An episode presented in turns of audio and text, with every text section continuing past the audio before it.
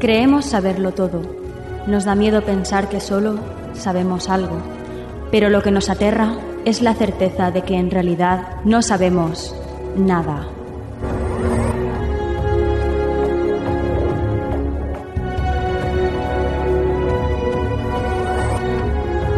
Sígueme por los canales que atraviesan la oscuridad. Remaremos sin descanso. Iluminaremos juntos los caminos de la noche, abriéndonos paso por el canal del misterio.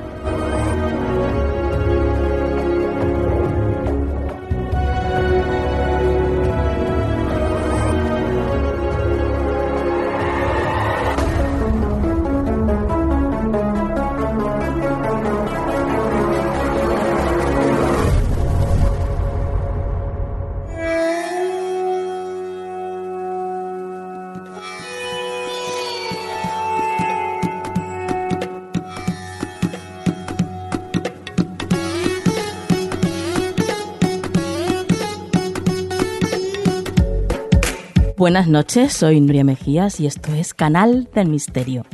Ya estamos aquí una semana más.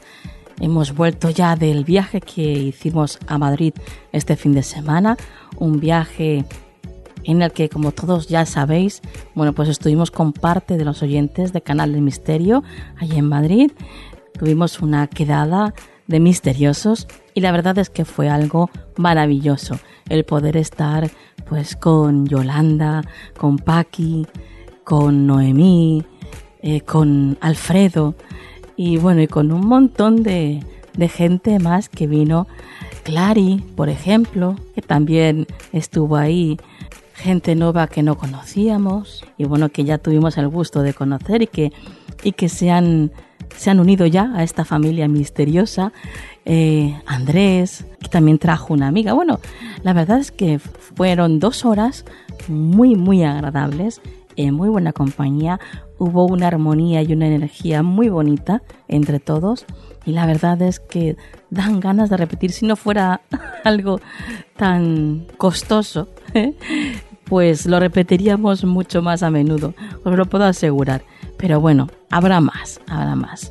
También estuvimos eh, visitando los estudios de Radio Nacional de España y viendo cómo hacía nuestro compañero Miguel Blanco, el gran Miguel Blanco, eh, su espacio en blanco. Y la verdad es que fue una gozada estar ahí, pues eh, encontrarnos con un amigo como Manuel Fernández, estar con, con Natalia, con Rosa, esa voz tan maravillosa de Espacio en Blanco. Bueno, con todos, con todo el equipo, la verdad, porque fueron todos súper amables con nosotros, muy cariñosos y la verdad de todo corazón, gracias, gracias a todo el equipo de Espacio en Blanco por, por la acogida que nos disteis. Y por supuesto, también tengo que saludar a, a una pareja, una pareja de castellonenses que estuvo allí también con nosotras escuchando el programa. Así que un besito también para, para vosotros dos. Vamos a empezar ya el programa. Tenemos una entrevista muy, muy especial que ya veréis ahora mismo. Después tenemos también, pues, por supuesto, las secciones del programa con la actualidad, con el consejo de la semana. Y nuestro compañero Eric Morera va a hablarnos sobre eh, las otras razas. En concreto, va a hablarnos sobre Lemuria un tema muy, muy interesante. ¿Preparados todos? Pues comenzamos.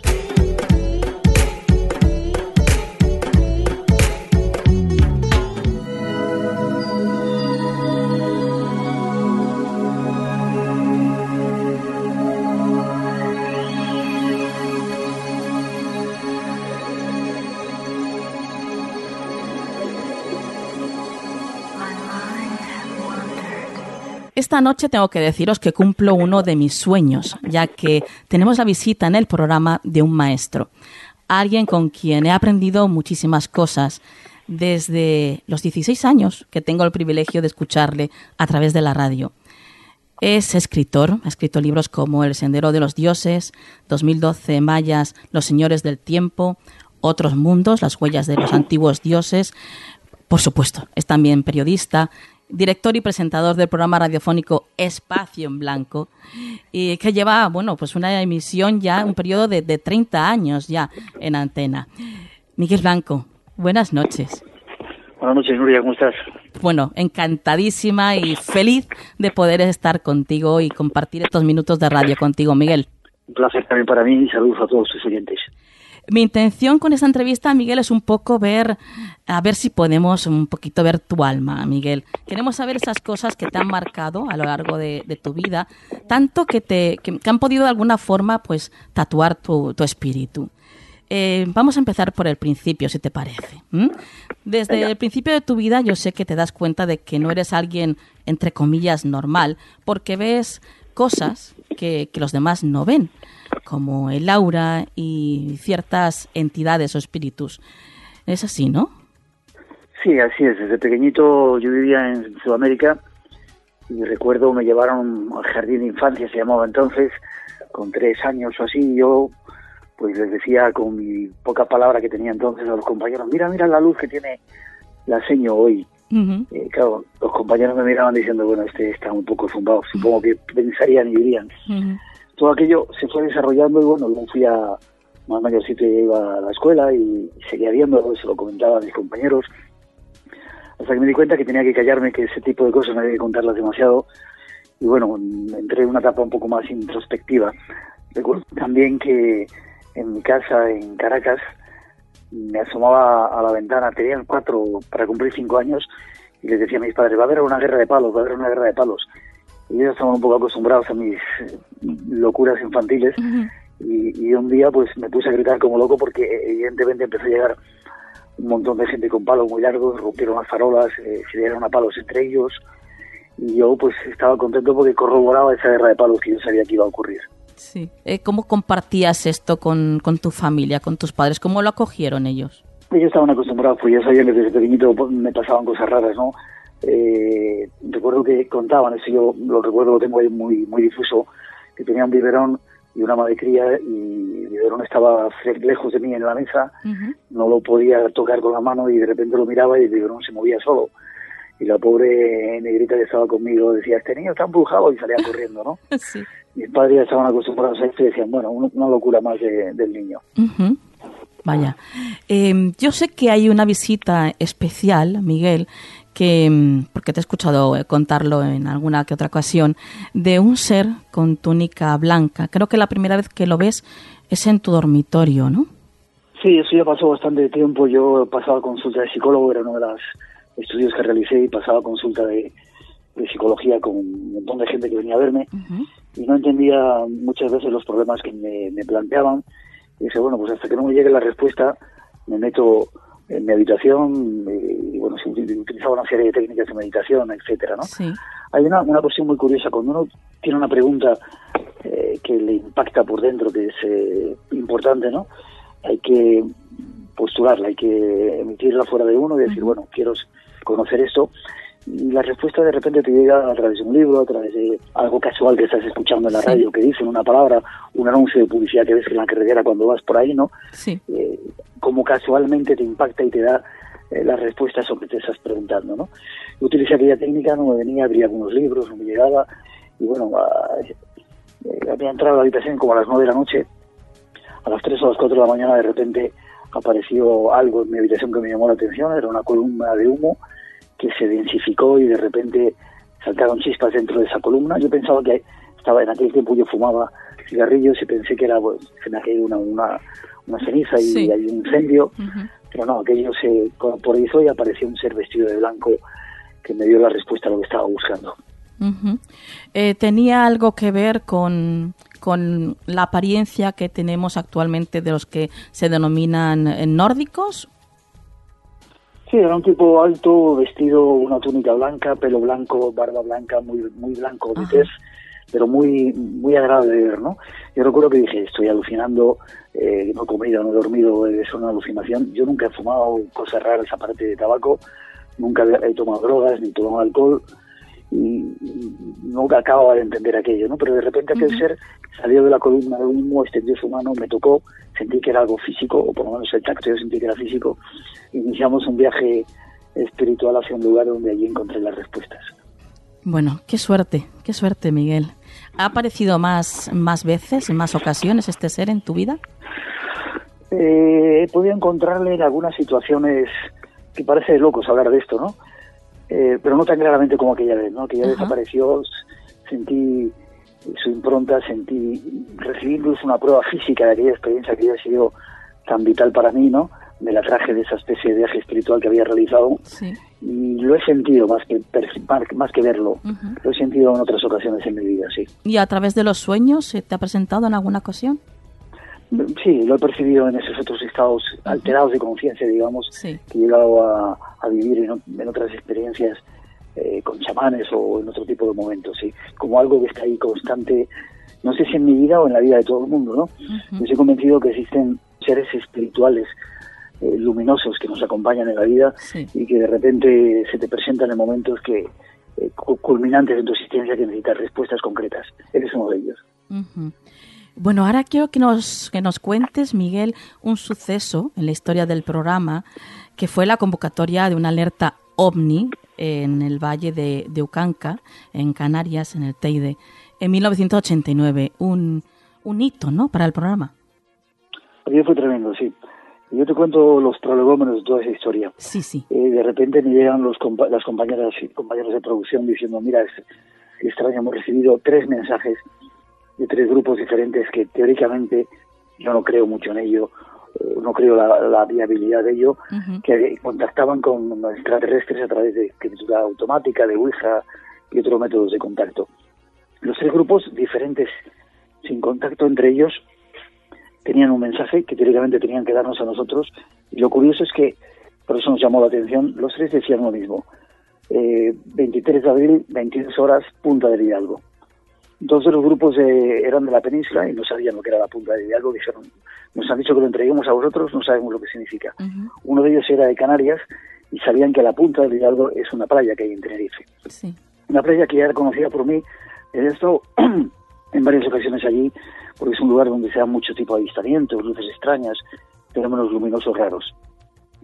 No hicimos mucho caso, pero eh, casualmente ese día, en esas fechas, esto sería eh, abril la fecha del contacto, sería en febrero o así, teníamos que ir a dar una conferencia junto a Enrique y Vicente a las Islas Canarias y dijimos, bueno, pues ya que estamos allí, vamos a acercarnos.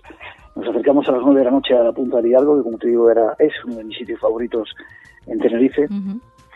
Fui con Enrique Vicente, íbamos los dos solos y de repente es un sitio muy apartado, empezó a llegar gente, como la película Encuentros en la tercera fase, ¿no? Sí. Un montón de gente, nos reunimos más de 50 personas, yo creo al final, que decían, yo les preguntaba, bueno, pero ¿por qué estáis aquí? No, es que hemos sentido que va a pasar algo y nos hemos venido. Y era un día normal, no sé si recuerdo, era un martes o... No, pero era un viernes, creo recordar. La playa se llenó de gente, algunos de ellos nos reconocieron, me ah, pero tú eres el de la radio. pues sí, y para describirte un poco la playa, eh, es una playa muy llena de, piedras, eh, no es una playa de arena, y a la derecha había dos montañas que creo que los llaman los dos hermanos. Entonces, en un momento determinado, el cielo estaba cubierto, amenazaba lluvia, y de esas montañas que estaban frente a nosotros, como unos 300 metros, eh, empezaron a salir flashes de luz. Y los canarios, que son muy noveleros, benditos sean en ese sentido, Dijo, ya están aquí, ya están aquí.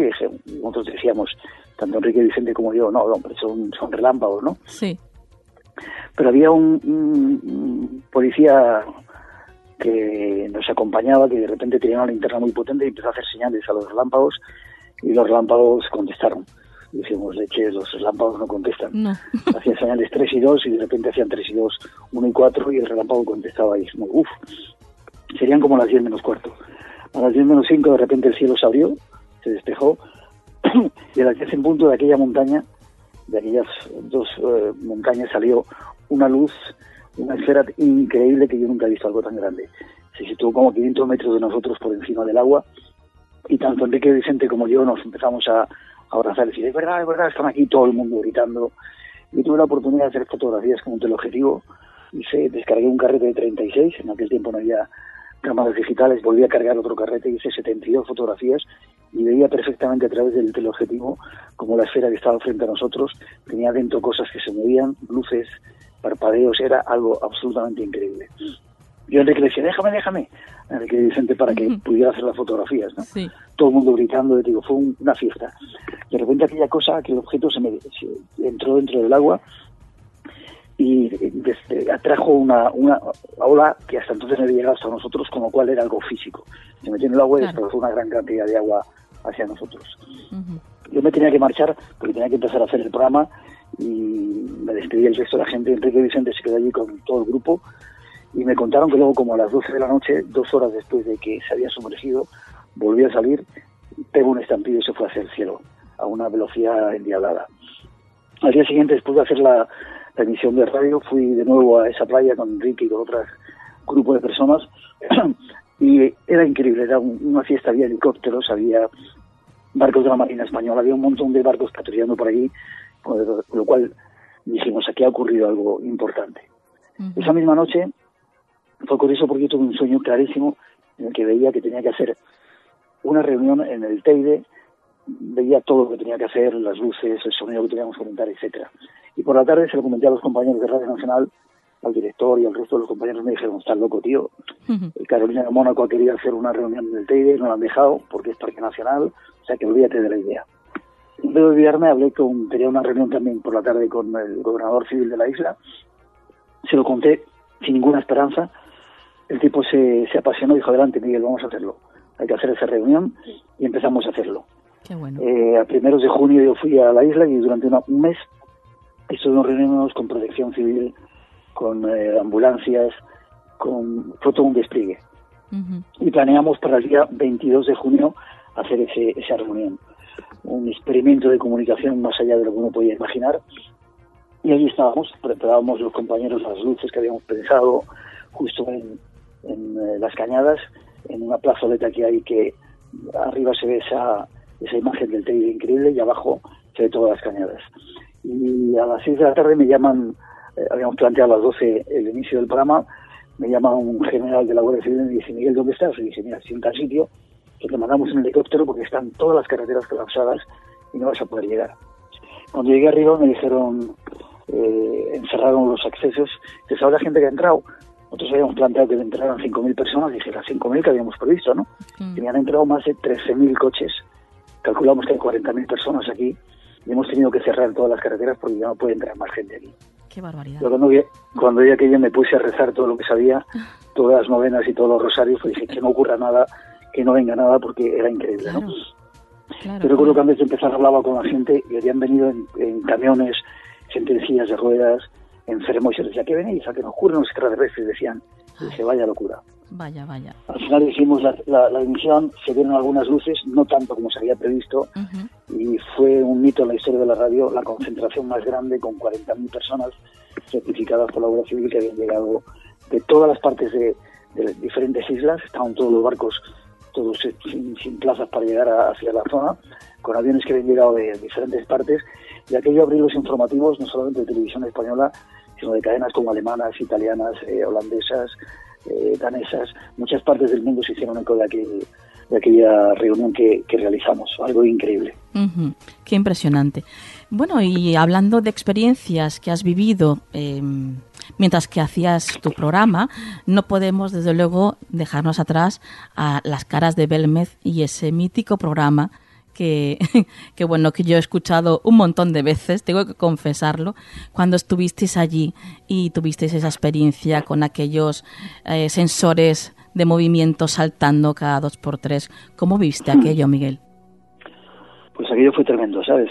Eh, el Espacio en Blanco se ha caracterizado por hacer programas desde lugares donde no, no los ha hecho nadie, ¿no? Como dentro de la Gran Pirámide, el templo de Luxor una segunda vez en Egipto, hicimos un programa desde el Muro de las Lamentaciones en Jerusalén, uno de los sitios más sagrados del mundo, y de repente se nos ocurrió que teníamos que hacer un programa, fuimos el primero en hacerlo, dentro de la Casa de las Caras.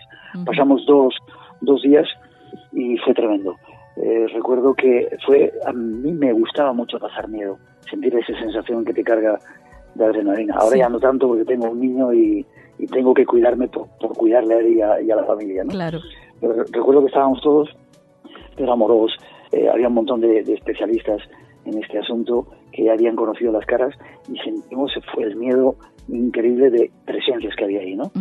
Eh, Perico Fernández, que es otro miembro del grupo SAFE, eh, Luis Mariano Fernández estaba también, decíamos, bueno, si eres tú María, la provocadora o la que habitaba en aquellas casas que ya había fallecido, si eres tú la que estás aquí, que se, eh, empieza a funcionar el, el, tal sensor, el que estaba en la escalera, y de repente ocurría, decíamos, bueno, será una, casualidad que sea el, sensor que está en la cocina y funcionaba. Era como una comunicación que había con aquella entidad, sea la que fuera, que de repente inteligentemente respondía a nuestras preguntas.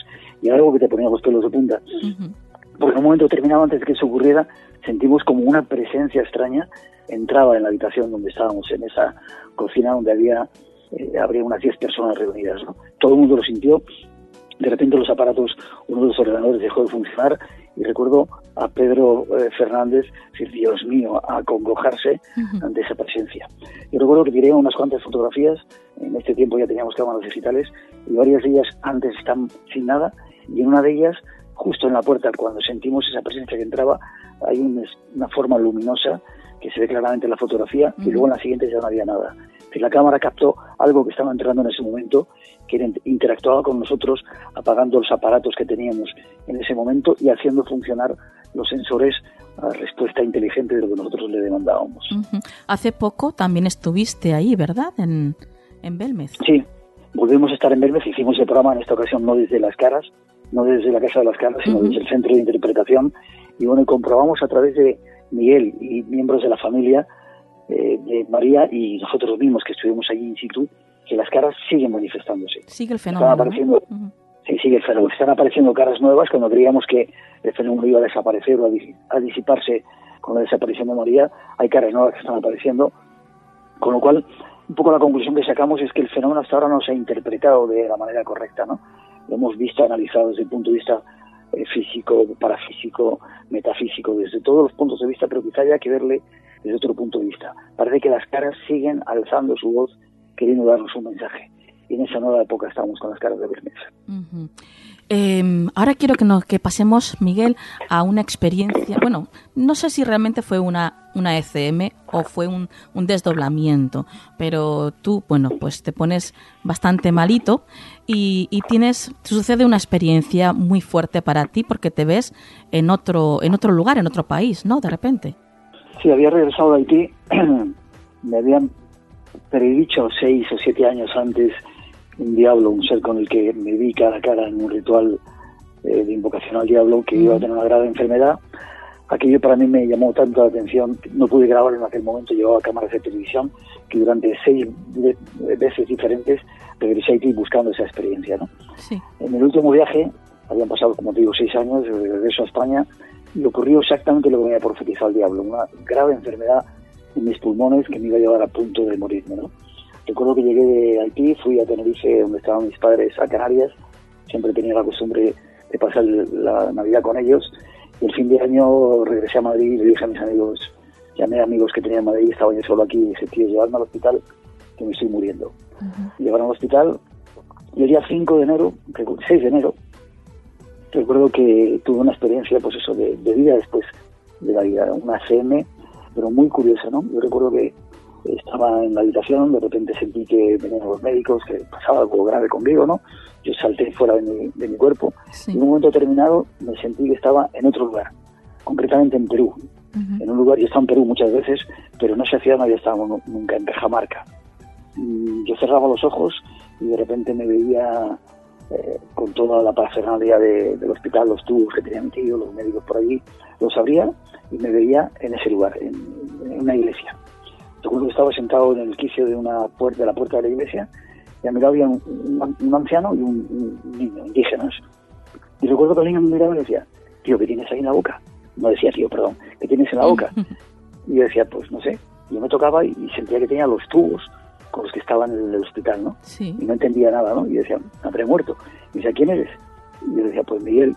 Y dice, ¿qué haces aquí? Digo, yo, yo decía, debo estar muerto.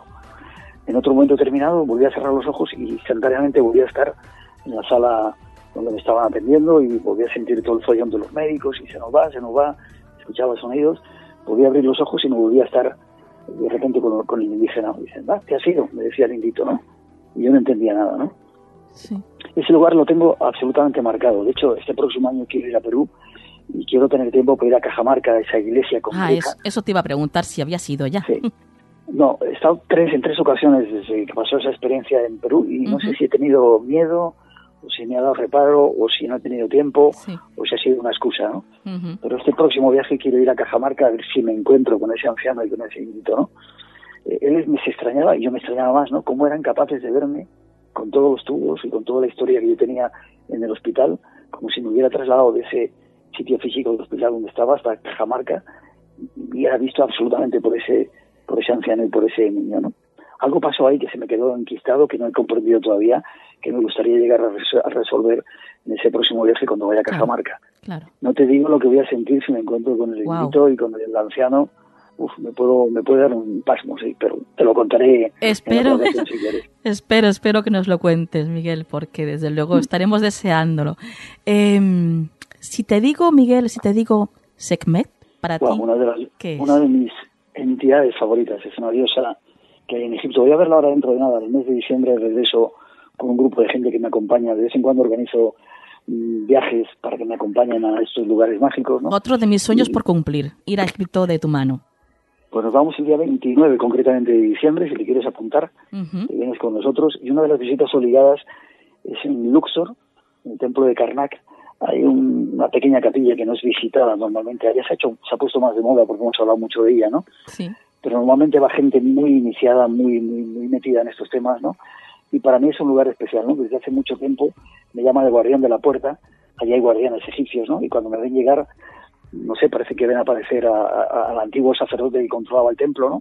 Me dan la llave y me dejan entrar dentro de, este lugar que está cerrado a las visitas turísticas normalmente, ¿no? Sí. yo recuerdo una de las veces, he entrado muchas veces allí, ¿no?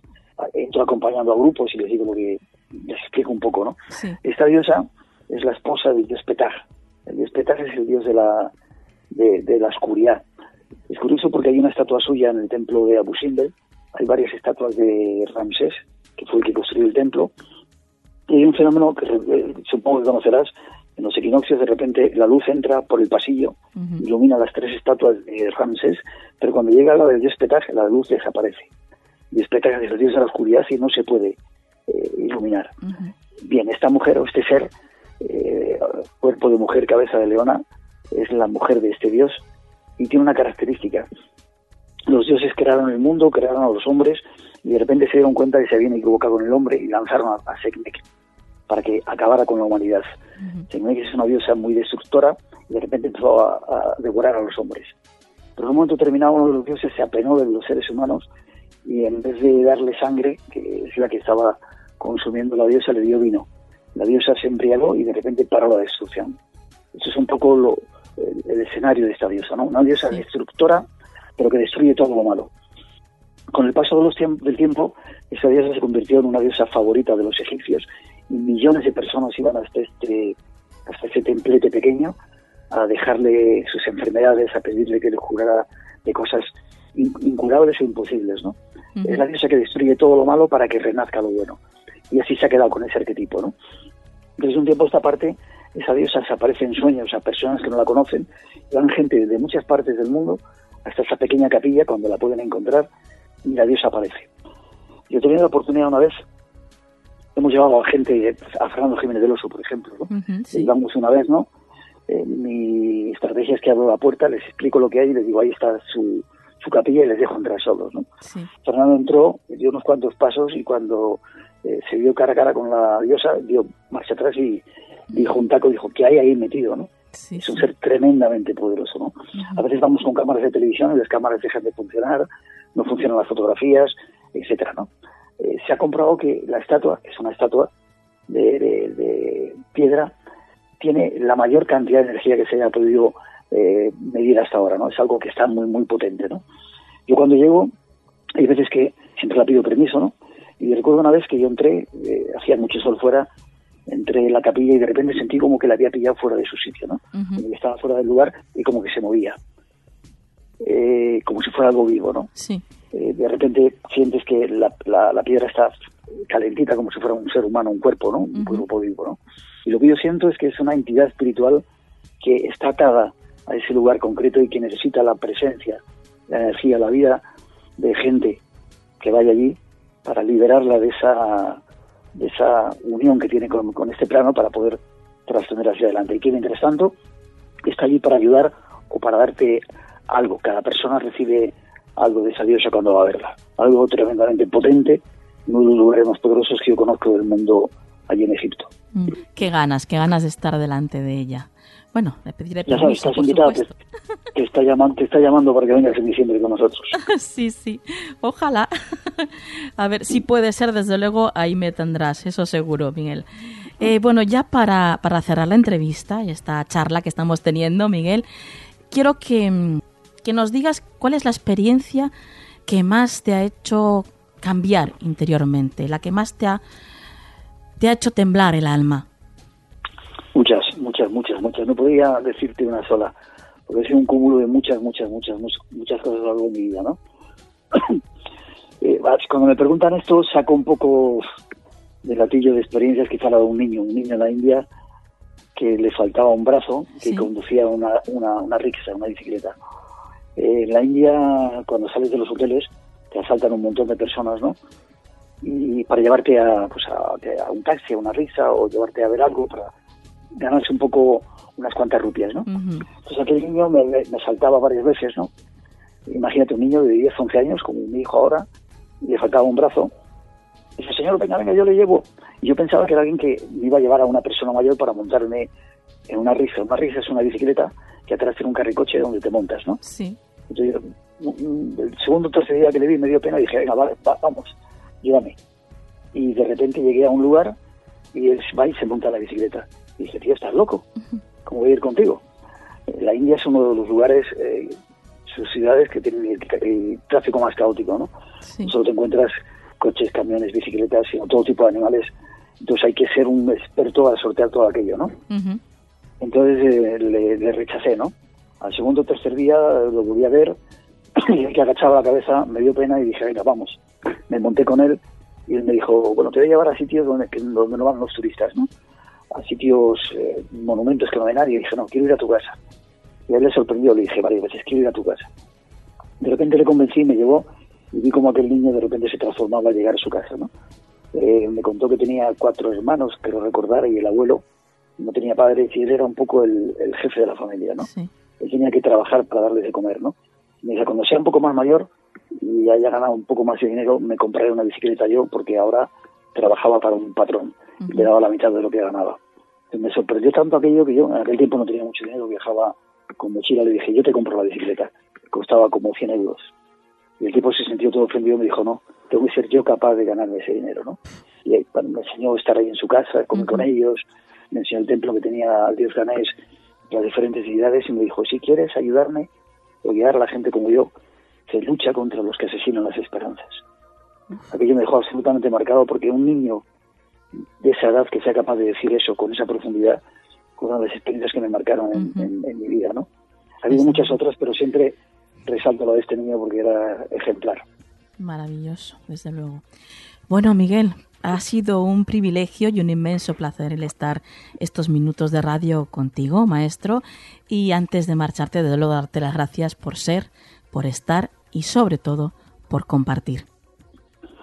Muchas gracias, es mi palabra favorita. Muchas gracias, Nuria. Saludos a todos tus oyentes, que podamos seguir compartiendo y estando unidos en este mundo del misterio, que es la vida, que en definitiva es sentirnos vivos a nosotros mismos. Amén. Buenas noches, Miguel. Gracias, buenas noches.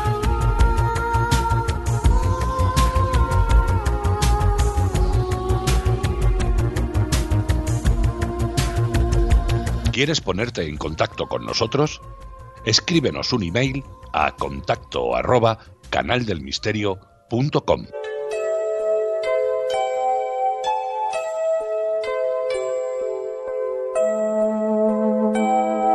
Si te preguntas, ¿qué hay en el más allá? ¿Qué sucede cuando cambiamos de plano? ¿O cuáles son las evidencias de que haya algo más allá de la luz? Ven al cuarto Congreso de Conciencia Más allá de la luz, los días 11 y 12 de noviembre en Madrid. Hablaremos de experiencias cercanas a la muerte con los mejores divulgadores e investigadores de la materia. El doctor Eben Alexander, el doctor Raymond Moody, Karen Newell, la doctora Penny Sartori, el doctor Juan José López, la doctora Marilyn Rosner, Felipe Enríquez, Joaquín Benza y Carlos Gabriel Fernández. Compra tu entrada en nuestra web holísticoonline.com.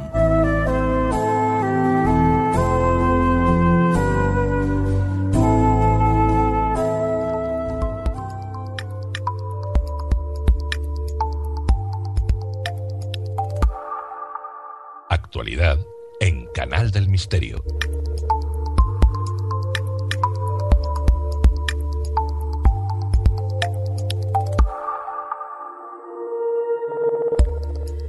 Nos encontramos en la actualidad y ya está con nosotros María Toro. Buenas noches, María. Buenas noches, Nuria. Comenzamos con la noticia que tiene el siguiente titular. El neandertal cojo, sordo y manco que llegó a viejo por compasión. Así es, Nuria, vamos a hablar de, este pobre ser. A ver, sí, porque le pasaba de todo al pobre. Sí, que lo tenía todo, sí. De esta noticia eh, se, ha hecho, se han hecho eco muchos medios. Comenzó en 1957, cuando los arqueólogos encontraron los restos de un neandertal en la cueva de Yanidar, en el Kurdistán iraquí. Lo llamaron Yanidar I y además de tener muchas lesiones, era cojo, medio ciego y manco. Pues bien, una nueva investigación publicada en Plus One le añade que sufría además una sordera profunda.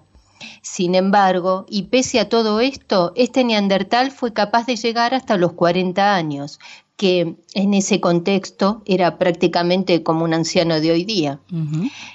Los científicos llegaron a la conclusión que lo consiguió con ayuda de otros neandertales, ya que sin la colaboración de otros miembros de su especie, este individuo habría sido presa fácil de los depredadores, lo que demuestra que estos homínidos que desaparecieron de Europa hace 40.000 años estaban lo suficientemente avanzados como para cuidar de sus mayores y discapacitados, y que valores tales como la compasión o el altruismo no son de ninguna manera solo propios del Homo sapiens y refuerzan la humanidad básica de los tan difamados neandertales.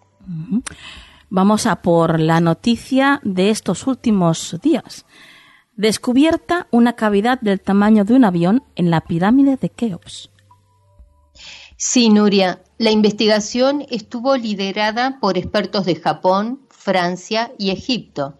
Ha conducido al hallazgo de una gran cámara vacía en la mayor de las pirámides de Giza y podría ayudar a explicar cómo se levantó este espectacular monumento.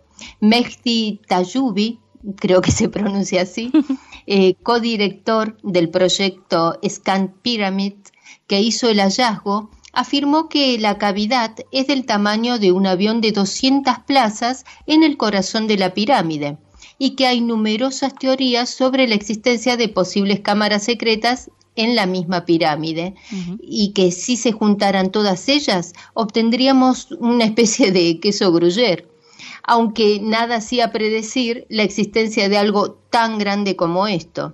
Según el estudio publicado en Nature, el Big Void o gran vacío, como los científicos denominan al hallazgo, mide al menos 30 metros de largo y tiene características similares a la de la Gran Galería, la mayor sala conocida de la pirámide. La cavidad se encuentra a unos 40 o 50 metros de la Cámara de la Reina, en el mismo centro del monumento el gran vacío está totalmente cerrado, no se ha tocado nada desde la construcción de la pirámide y todos están muy emocionados por el hallazgo. Sin embargo, María, eh, luego de que se hablara de todo esto, pues por lo visto han habido novedades, ¿no? ha ocurrido algo. Así es, Nuria. Luego de que se hablara de todo esto y se hicieran eco nuevamente numerosos medios, pasó que el Ministerio de Antigüedades egipcio ha desmentido el descubrimiento, afirmando que no han hallado absolutamente nada nuevo, porque ya se conocían la existencia de espacios vacíos en la Gran Pirámide y que, por cierto, está repleta de esos huecos, que fueron dejados a posta por los constructores en tiempo de los faraones, eh, para aligerar el peso de una estructura levantada con piedra maciza.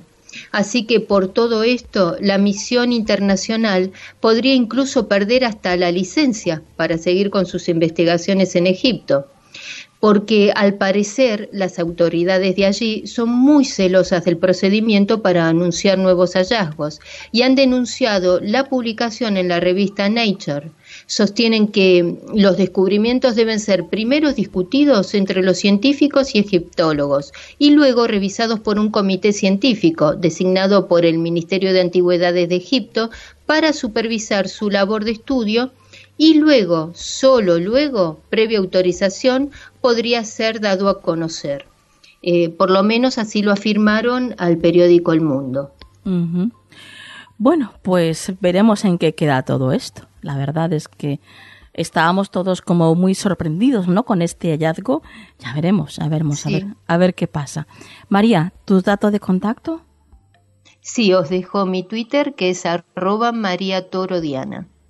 Hasta la próxima, compañera. Hasta la próxima, Nuria.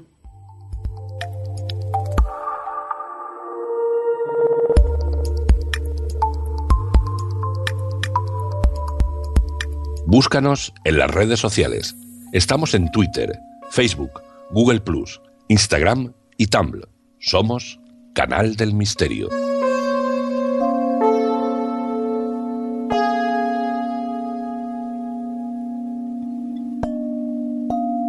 Y continuamos la noche con un tema polémico. Polémico porque sobrescribe la historia, esa historia que siempre nos han enseñado. Y es que hoy vamos a hablaros de las supuestas cuatro civilizaciones iniciales, esas civilizaciones que estuvieron antes que nuestra civilización humana y que de alguna forma modifica, claro, el dato de, de civilizaciones en la Tierra antes de los 4.000 años antes de Cristo, que es el dato que siempre nos han hecho creer. Eh, para hablarnos de este, de este interesantísimo tema y, por supuesto, primero nos va a hacer una introducción general de estas civilizaciones y después, en esta ocasión, nos va a hablar solamente de una de ellas, porque, porque tiene que ser así. Eh, está con nosotros Eric Morera. Buenas noches, compañero. Buenas eh, a todos los que nos están escuchando en este momento. Eh, y a todos los radioescuchas y a ti, Nuria, por esta oportunidad de hablar de este tema tan interesante, tan completo, pero tan extenso como son las primeras cuatro civilizaciones o las cuatro civilizaciones iniciales. Cuéntanos cuáles serán estas cuatro civilizaciones, Eric. Sí, mira, eh, vamos a, numerarlas con, sus nombres. Eh, estas cuatro razas iniciales son los Lemur, los Mu, los Atlantes y los Arios. Claro, como bien lo dijiste, es un tema muy extenso, el cual abordaremos en varios programas. Claro. Hoy les hablaremos de los lemur, dando un resumen de quiénes eran, de dónde se ubicaron y parte de su legado. ¿Y se sabe de dónde salieron esas civilizaciones? O sea, ¿esta información de dónde sale, Eric? Mira, existen muchas teorías. Eh, yo, nosotros nos vamos a basar en, las, en la teoría más eh, impulsada o la teoría más exacta hasta el día de hoy. Eh, la más aceptada, que es que estos son descendientes o creaciones de extraterrestres, pues las antiguas reliquias encontradas hablan de ancestros y cosas así. Todo esto hecha por la, por la tierra y historia conocida, como decías al principio, y atas algunos cabos sueltos que la actual historia tiene. Por ejemplo, las pruebas de que los dinosaurios convivieron con humanos, pero también deja sin solución el famoso caso del elabón perdido. Para hacer referencia, tenemos que hablar que hace miles de años hubo en el cielo una gran batalla que se llamó en el sistema de las Pléyades la Gran Guerra Cósmica o la Guerra de los Mundos. Participaron en ella los rectores planetarios de las estrellas Sirio, Vega y Mira. Su reto era el de apoderarse de vastos campos gravitacionales que abarcaban las tres estrellas con todos sus planetas. Cada uno, pues lógicamente defendió su parte y ninguno ganó esta guerra. Así millones de series de seres salieron en búsqueda de refugio a planetas de otros sistemas. Muchos se establecieron muy fácilmente y otros tuvieron que divagar por más tiempo en la consecución de su nueva morada. Por aquellos tiempos, la Tierra poseía en su corteza a sus habitantes, habitantes en algunas regiones, algunos eran más desarrollados físicas e intelectualmente que en otras y de variados matices y estaturas. Fue entonces cuando llegaron los que buscaban refugio y provenían precisamente de la estrella Vega, pero igualmente llegaron seres que procedían de varios otros planetas del sistema sirio. En la Tierra habían dos lugares muy prósperos.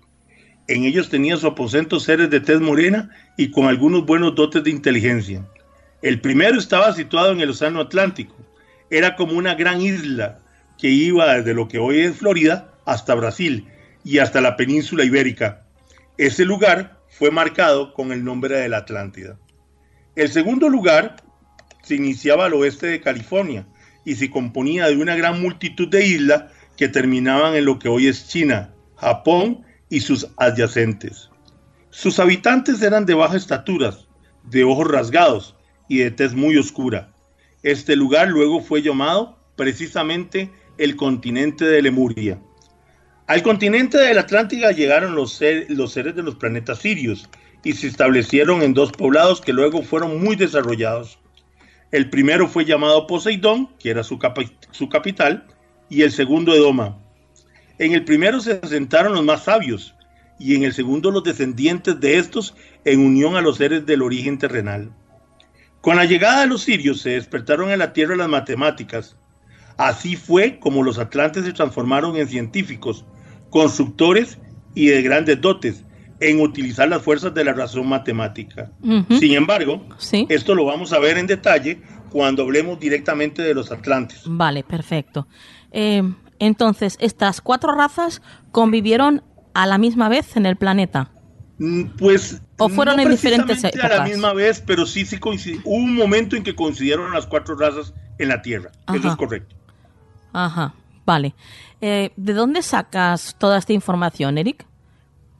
Mira, son, eh, hay varios escritores que han venido recopilando toda esta información.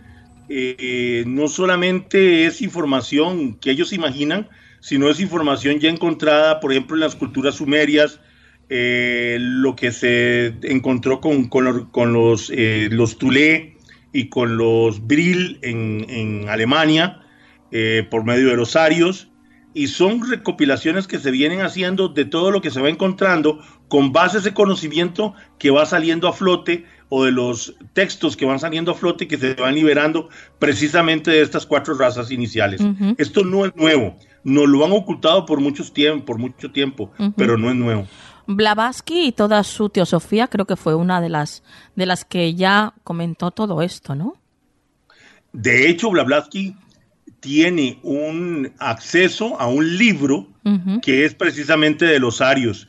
Y este libro es el que ella utiliza para poder montar toda la parte de su teosofía. Hay que tomar en cuenta que ese libro de los arios, cuando veamos los arios lo vamos a analizar, vamos a darnos cuenta que los arios tenían una tecnología muy avanzada y un conocimiento muy selecto. Por eso es que en Alemania los nazis, a través de la, de la orden Tulé y de los Brit, buscaron y encontraron en parte ese conocimiento. Bueno, pues vamos a, vamos a empezar ya con, la primera civilización que nos vas a hablar aquí en el programa, Eric, y empezamos con Lemuria. Dinos eh, qué era Lemuria, dónde estaba situada. Correcto, mira, comenzaremos diciendo que hay varios estudiosos en el tema que unen a Lemuria como, como una sola civilización en base a estas mismas teorías que te estaba hablando, que algunas se contradicen entre sí. Sin embargo, hay unos estudiosos que son los que van más avanzados que las dividen en dos civilizaciones de una misma raíz. Aunque llegaron juntos, se separaron y desde que se separaron tuvieron argumentos para estar en disputa. Después veremos del por qué hago esta aclaración. De costumbres diferentes, inclusive sostuvieron, como te digo, disputas muy graves entre ellos. Se cree que estuvieron en la Tierra o llegaron aquí alrededor del 98 mil antes de Cristo y estuvieron hasta el 8000 antes de Cristo. Inclusive su gente era más avanzada que la gente de hoy en día a nivel cultural y espiritual. ¿Dónde estaba ubicada? Sí. Vamos a imaginarnos en este momento el continente de Lemuria estaba precisamente al oeste de California, en el Pacífico. Se extendía hacia el sur, hasta cerca de las costas peruanas, y hacia el oeste en una serie de islas a lo que hoy llamamos China. Lemuria se distinguía por tener una gran capital. En ella principalmente se alojaron los seres que habían llegado provenientes de la estrella Vega, en la constelación de Lira. Eran seres muy parecidos a los hombres de la Tierra. Poseían tez amarilla, ojos rasgados y una estatura entre 2.7 y 3.20 metros de altura.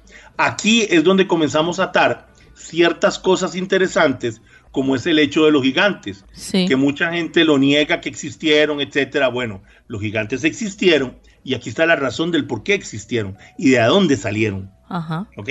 ¿Y mm, había alguna, no sé, algún rasgo que los diferenciaba de los atlantes?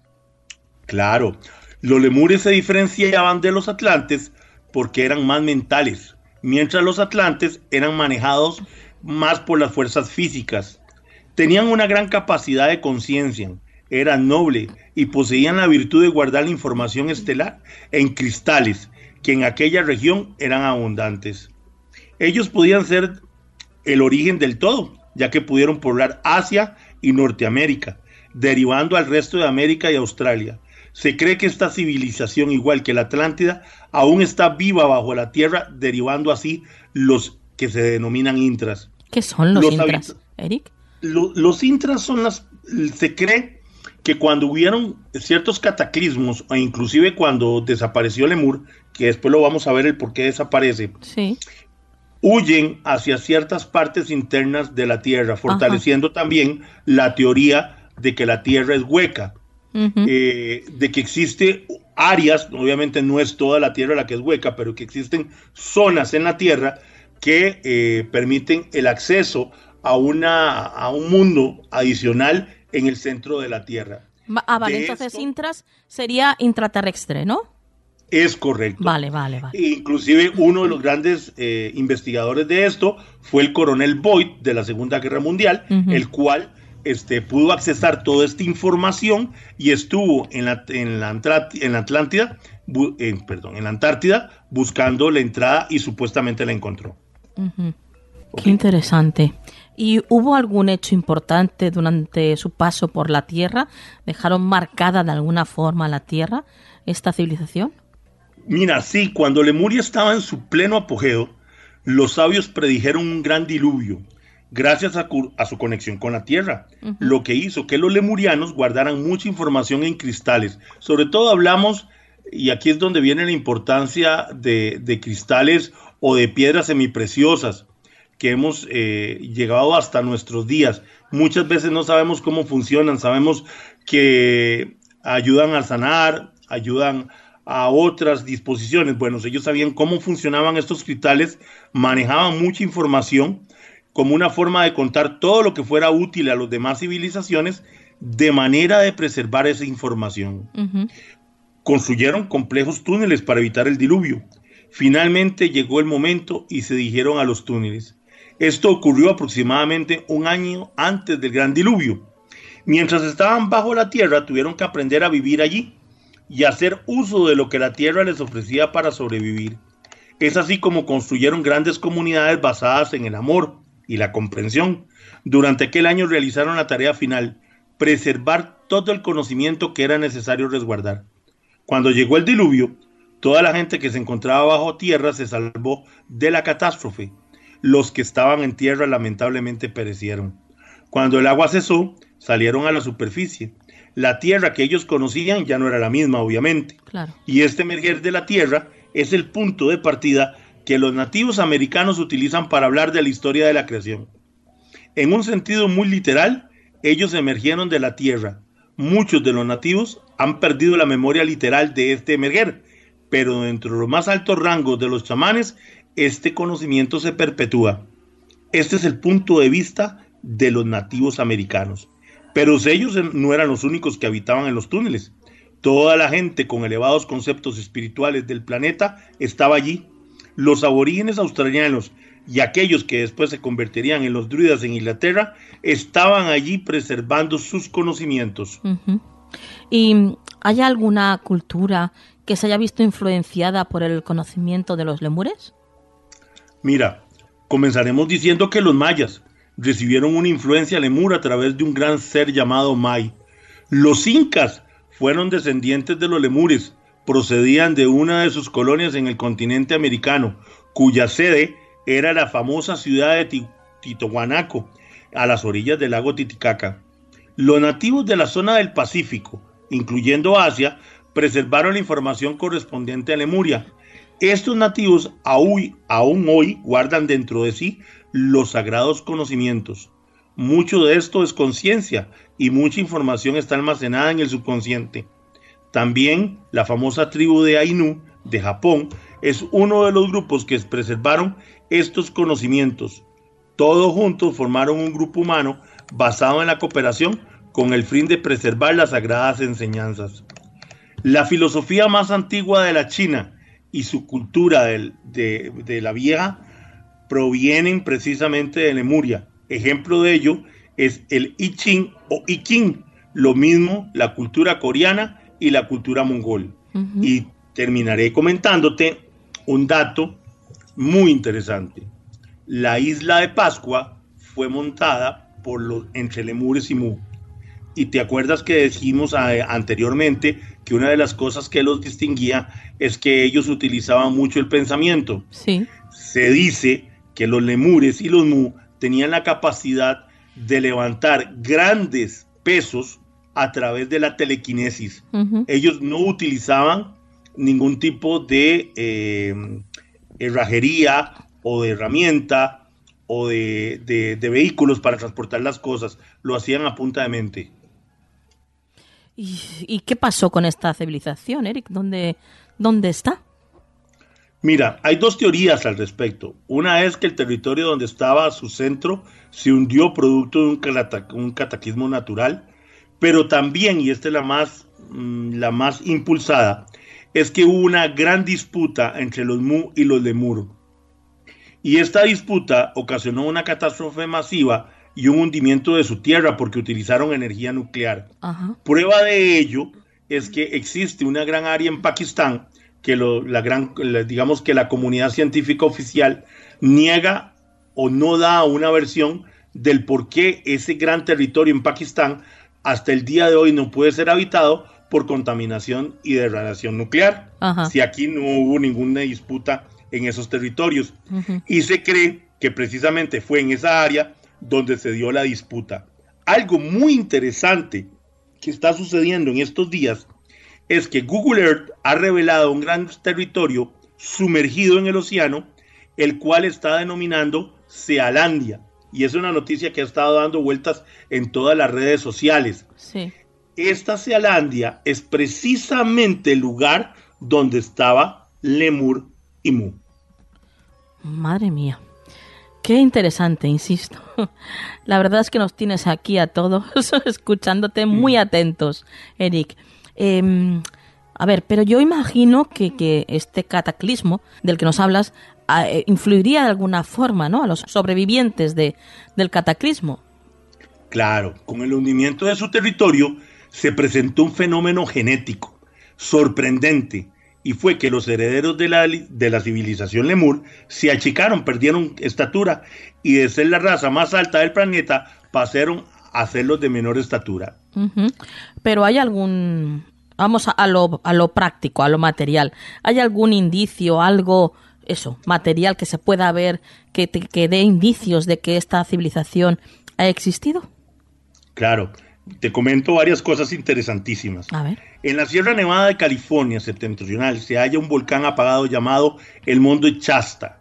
En lo profundo de él existe una morada donde habita una colonia de descendientes de Lemuria. En las islas del Japón son reminiscencias lemures que superaron el hundimiento. Lo mismo las islas de Hawái, la Polinesia, la Micronesia y como te lo comenté, la famosa isla de Pascua. En lo alto de una colina que se erigía cerca de su capital, se alzaba un gran templo llamado el Templo del Conocimiento. En su cúspide se distinguía un gran disco solar de oro traslúcido que poseía 40 metros de diámetro por 8 centímetros de espesor. Su peso era de 144 toneladas. Ellos lo llamaban el disco solar de oro. Durante todo el tiempo que duró la gran luz lemuriana, y además de que todos sus habitantes gozaban de gran inteligencia, amor y verdad, se distinguieron ahí 17 hombres que por sus grandes dotes universales fueron llamados los 17 sabios de Lemuria. Cada uno de ellos tenía una gran capacidad de manejar los elementos y de moldear a través de maravillosas magias las leyes de nuestro planeta, así como los gránulos de luz práctica y los éteres por donde ellos se movían. Poseían también la luz máxima con la que aún cortaban metales y rocas. ¿Y quiénes eran exactamente, Eric? estos 17 sabios de Lemuria? Sí, Nuria, vamos a repasarlos. El primero era Bu, que fue el gran constructor del disco solar de oro. Recordemos que este disco solar para ellos representaba la representación máxima de Dios sobre la tierra. Después venía Anat, ese fue el segundo. Este era el gran arquitecto de las construcciones lemures, con virtud de atraer grandes caudales de energías celestiales. Fue además un gran filósofo, y era costumbre que los niños lo buscaran por esta filosofía. Él instruía a los niños. ¿Y había algún responsable de los cristales que en, en Lemuria eran muy importantes, no? Claro, no podría faltar esa persona que era importantísima en la parte de los cristales, en el manejo de los cristales. Este era el tercero, se llamaba Seú. Él forjaba los cristales para imprimirles información que luego era sacada por los habitantes más avanzados a poblaciones cercanas, para enseñarle a sus descendientes y a los seres de origen terrestre. En estos cristales, como te lo mencioné, se alojaba medicina, filosofía, ciencia, cálculos mágicos y muchos otros más. Estos cristales todavía abundan en la Tierra, se dice que en la Tierra Media. Después tenemos otro personaje, se llamaba Hipo, le decían el Grande. Hubo un tiempo en que los lemures empezaron a decaer mentalmente por la unión que hicieron con los hombres de la tierra y fue necesario esconder el famoso disco solar. Hippo fue el encargado de llevar el disco al sur del Perú y sumergirlo en el lago Titicaca. Hippo además también creó fórmulas muy especiales que le proporcionaban a los que las utilizaban la capacidad de vivir en las profundidades de los mares hasta por 100 días, imagínate. Eh, por ahora, todos los que nos has dicho son del género masculino, ¿no? ¿Había alguna mujer? precisamente, precisamente la quinta, Amaeta, y fue muy importante, ya que era la gran reina que enseñó a todos los lemures humanos que le escucharon que había un camino lleno de moradas fabulosas en la travesía universal hacia Dios y entregó las fórmulas para que cuando fueran a morir en su vejez no tuvieran miedo, sino la alegría y el amor necesario para que su partida fuera grande y su próxima estación planetaria universal de grandes vibraciones. Todos los seres que le escucharon cuando murieron uno a uno lo hicieron sin dolor o sufrimiento alguno. Después está Cafira. Cafira, no, aunque su nombre es femenino, era masculino. Medía 3 metros y 27 centímetros. Aquí comenzamos a hablar de la famosa este, raza de gigantes. Y Lemuria tenía varios representantes. Cafira uno estaba, era uno de los que estaban en los 17 sabios. Era rubio y de gran fortaleza.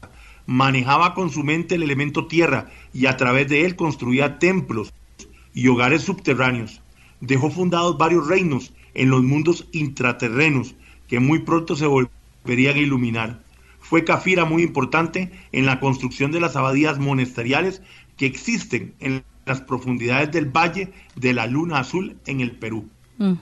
¿Y había mm, en Lemuria algún rey que estuviera a cargo de todos estos sabios, alguien que fuera pues el que más mandara, ¿no? Por decirlo de alguna forma sencilla. Precisamente tenemos a Elú. Él fue el rey de Lemur por 270 años. Enseñó a muchos humanos cómo vivir hasta por 700 años. Se dice que aún ayuda a aquel que le llama y que sienta que su muerte se aproxima para alargarle un poco más de su vida. También tenemos a Londra, la octava persona, digamos que estaba dentro de este grupo, la cual movía atmósferas, nubes y lluvias, y con ello que los sembrados produjeran sus frutos. En tiempos muy cálidos, refrescaba las regiones con suaves brisas y cálidas temperaturas, cuando se daban los tiempos fríos, en el tiempo de la decadencia de Lemuria, creaba tormentas hacia los guerreros para que ellos retrocedieran y no hicieran daño alguno. Aquí voy a hacer una pausa para contarte un hecho histórico que está basado en esta historia. A ver. Se dice que en la Segunda Guerra Mundial los alemanes, cuando trataron de entrar a Alemania, fueron recibidos por siete grandes magos, que fueron los que ocasionaron una tormenta de nieve que nunca se ha registrado en Rusia porque estaban en pleno verano. Se dice que esos magos en realidad son los que quedan descendientes de la verdadera raza de Lemuria y tenían el conocimiento dado precisamente por este personaje al cual le llamamos Londra, que fue el que ocasionó la tormenta de tal forma que los soldados nazis no pudieron entrar a Rusia. Y esto está totalmente documentado en historia. Vaya, qué curioso. Eh, nos has hablado, Eric, eh, por ahora de sabios que manejan pues energías muy muy palpables, por decirlo de alguna forma, eh, pues eso, lluvias, provocar tormentas, hacer ciudades subterráneas, todo, pues eso, muy palpable. Pero imagino que también algunos de estos sabios manejaba energías, pues, más eh, etéreas o, imperceptibles, ¿no? Más sutiles. Claro, y eso es lo que lo hace una civilización sumamente extraordinaria. Tenemos al noveno personaje que se llama Sota, al noveno sabio, él manejaba las fuerzas que habitaban en las profundidades de Lemuria. Las utilizaba a través de los campos magnéticos y con ello alumbraba muchos poblados que al igual calentaba cuando hacía épocas violentas.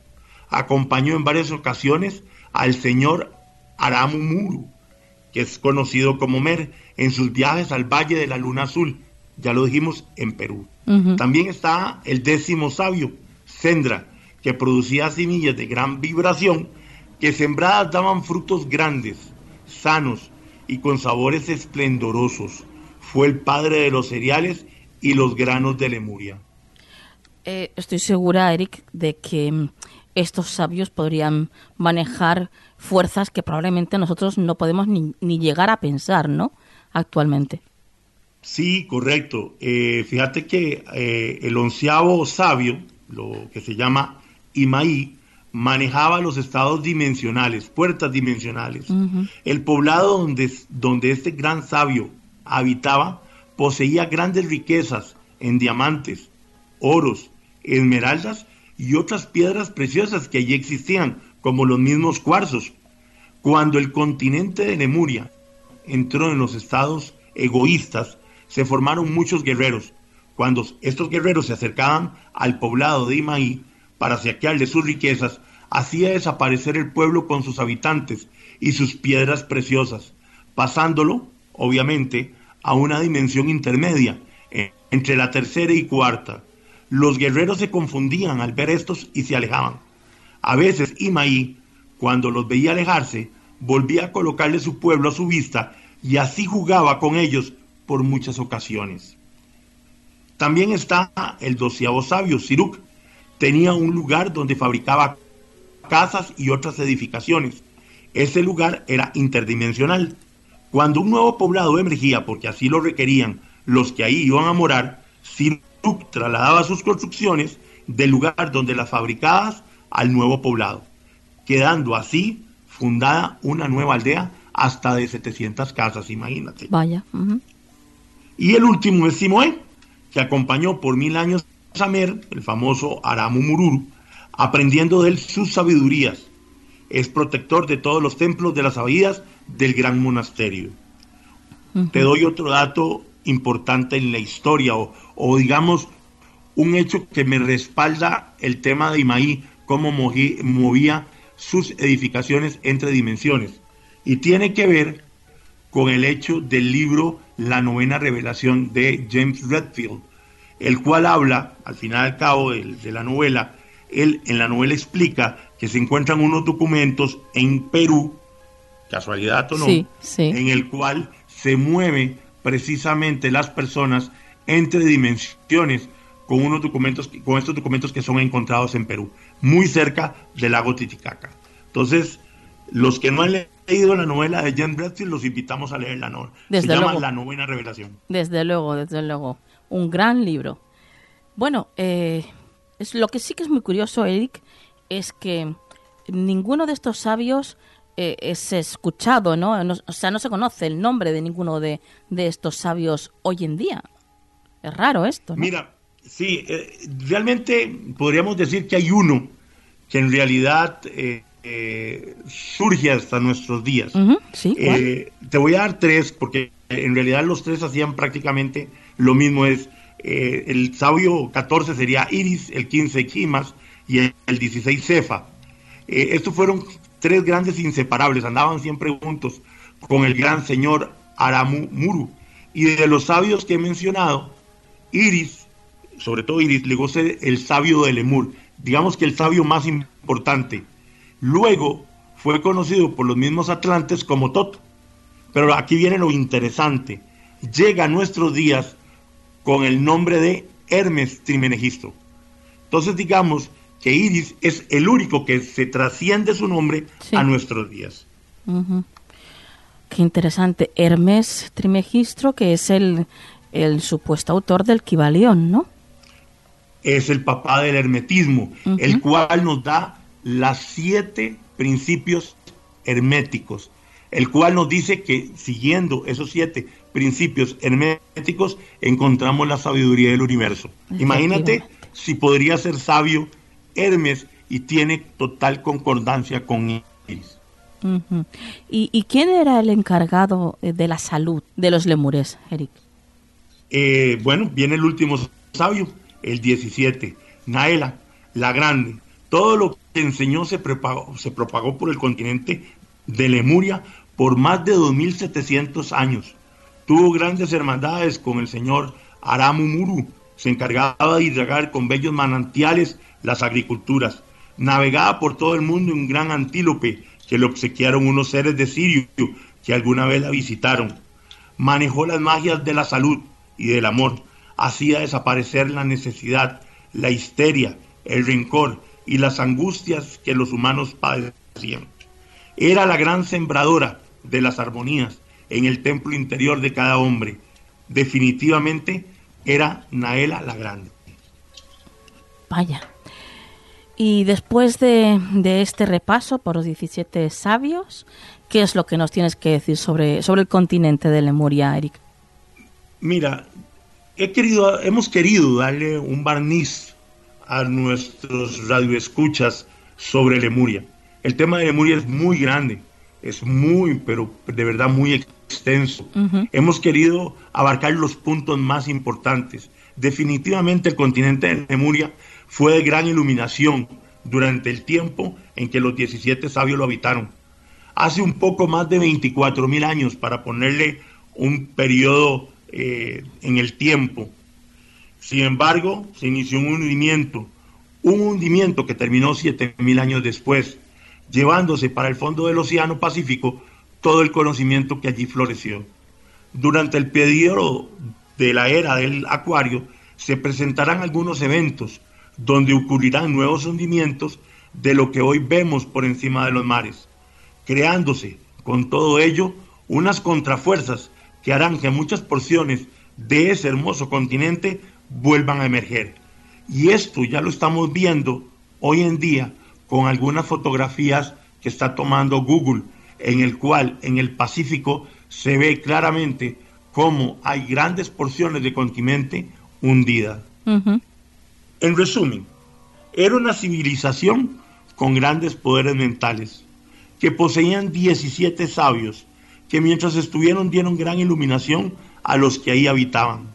Eran nobles y poseían la virtud de manejar los cristales como herramienta para guardar todo tipo de información, cristales como los mismos cuarzos. Brindaron su conocimiento desde Egipto hasta Perú y se cree que fueron los responsables del desarrollo en los alrededores del lago Titicaca en Perú. Sus grandes rivales fueron los Mu, que dicho sea de paso, en nuestra próxima entrega hablaremos de esta gran civilización. Nada más una nota como adelanto, como a, entre boca, para hablar de los Mu. Sí, como aperitivo. ¿Qué decimos como aperitivo. Aquí? Te voy a dar un dato. A ver. Hoy en día, no, todas las religiones del mundo están basadas en la religión de Mu. ¿Cuál es esa religión de Mu? Se lo dejamos para nuestra entrega, para nuestro mm. próximo capítulo. Ay, ya, ya, ya nos has dejado aquí totalmente intrigados, Eric. bueno, lo dejamos aquí, como tú bien dices, pero volverás con la siguiente civilización, ¿eh? con Mu. Con muchísimo gusto y van a ver que van a estar tan interesante o más que los famosos lemures. Eric, tus datos de contacto por si alguien quiere seguirte la pista y contarte algo, preguntarte algo, eh, preguntarte por los cursos que haces, ¿verdad? Sí, correcto. Muchas gracias, Nuria. Pueden contactarme a mi perfil personal, Eric Morera. Eh, pueden localizarme en Twitter como RK Morera. Eh, pueden localizarme también en la página este, Centro Gnóstico Delfos o en mi grupo de Facebook Ocultismo y Misticismo Costa Rica. Ahí estamos para servirles y para contestarles todas las preguntas que ustedes eh, tengan con muchísimo gusto. Perfecto, pues compañero, te esperamos para la próxima, ya sabes cómo. Siempre es un placer. Un abrazo, buenas noches. Un abrazo, buenas noches.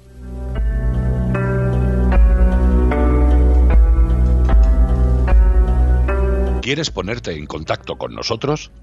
Escríbenos un email a contacto arroba canaldelmisterio.com.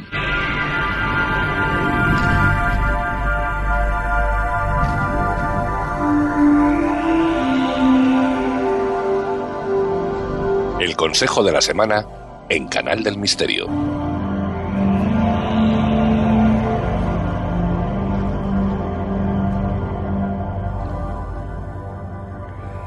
Bueno, pues llegamos ya a este maravilloso lugar y ya está con nosotros Juan Perdomo. Buenas noches, Juan. Buenas noches, Nuria, a ti y a todos los amigos. Hemos pasado una noche muy interesante y ya estamos casi cerrándola. Bueno, muy interesante y con un gran maestro, ¿eh? Miguel Blanco. Ya lo creo, ya lo creo. Es una persona que a la que si te gusta el, misterio, pues sí o sí tienes que conocer y sí o sí tienes que seguir. Yo creo que es uno de los grandes referentes que hay en la, en la radio y en los medios de este país. Sí, un gran maestro y un gran comunicador. Desde luego. Bueno, pues vamos a vamos al lío, Juan. Vamos a ver qué es lo que nos dicen tus cartas para la semana que viene. Muy bien.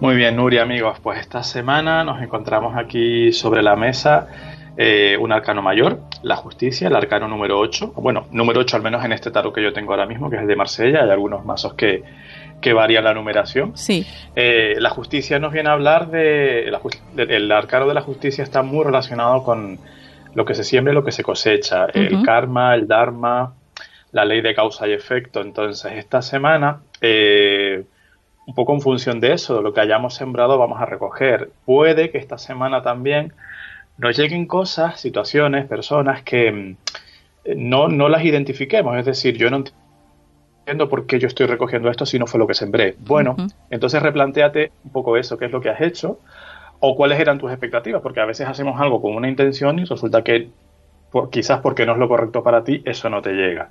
Entonces es una semana de reflexionar mucho sobre todo esto que decimos, ¿no? Sobre lo que estamos lanzando al universo y que recibimos a cambio. Y también para aceptar entre comillas, algún pequeño tirón de orejas, ¿no? Porque igual sin mala fe, sin intención, pues hemos hecho algo no muy correcto y lo que nos va a llegar pues es un poco un recordatorio de eso, ¿no? Así que en todo caso que nos sintamos en paz con nosotros mismos y que, que seamos eh, objetivos con nosotros mismos, que hagamos un poco de examen de conciencia para ver un poco, como decimos, por qué nos viene lo que nos viene, ¿vale? Más que nada porque no hay que verlo como un castigo ni como una imposición, sino siempre como lecciones, como aprendizaje. Esta semana vamos a aprender mucho todo, seguro. Y también es una carta a nivel de lo práctico, de lo más tangible, que nos lleva a tener cuidado, a poner mucho la vista en aquello que firmamos, en aquello que decimos, cuidado también, porque una palabra no deja de ser un contrato. Lo que, lo que tú dices en un momento dado te puede atar, ¿no? Claro, claro. Entonces, eh, tener mucho cuidado con eso, los compromisos que adquirimos, sobre todo cuando hay algún eh, papel en medio, algún trámite burocrático, ver muy bien dónde, dónde, nos metemos, porque puede ser una semana de ahorrarnos muchos disgustos a futuro, lo que decimos, ¿no? Según lo que sembremos vamos a recoger. Entonces esta semana también tener, amigos, mucho la vista puesta en eso, ¿vale? Mucha precaución, mucha cautela para no eh, comprometernos a cosas de las que luego nos podamos arrepentir. Claro. Bueno, pues desde luego ya sabéis que te haremos caso, Juan. Sí, yo también, yo también. Esta semana va a ser movidita, pero interesante, de verdad, vamos a aprender mucho todo. Bien, bien, eso nos gusta, aprender siempre. no nos cansamos de eso. No. Juan, tus datos de contacto. Claro que sí. Eh, nos pueden encontrar en todas las redes sociales como Faro Tarot. Nos pueden escribir a nuestro correo de siempre, que es farotarot.gmail.com. También nos encuentran en Skype como Faro Tarot y tenemos nuestro teléfono que es el 605-337291. Así que en todas esas vías estamos encantados de establecer contacto. Perfecto. Compañero, hasta la semana que viene. Hasta la próxima semana. Un beso, Nuria.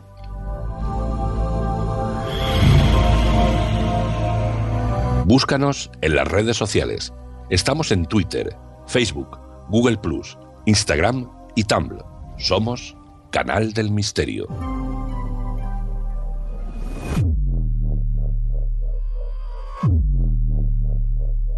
Y hasta aquí el programa de esta noche, queridos amigos. Nos marchamos ya, esperando que hayáis pasado pues unos minutos disfrutando de lo que más nos gusta, que es el misterio y nos marchamos no sin antes recordaros que el fin de semana que viene tenemos una cita en Madrid. Allí también nos podréis ver en el Congreso Más allá de la Luz. Tenéis toda la información sobre este congreso en la página holísticoonline.com. Desde luego es un evento que si estáis en Madrid o cerquita no podéis perderos y si no estáis ahí cerca vale la pena el viajar para estar ahí.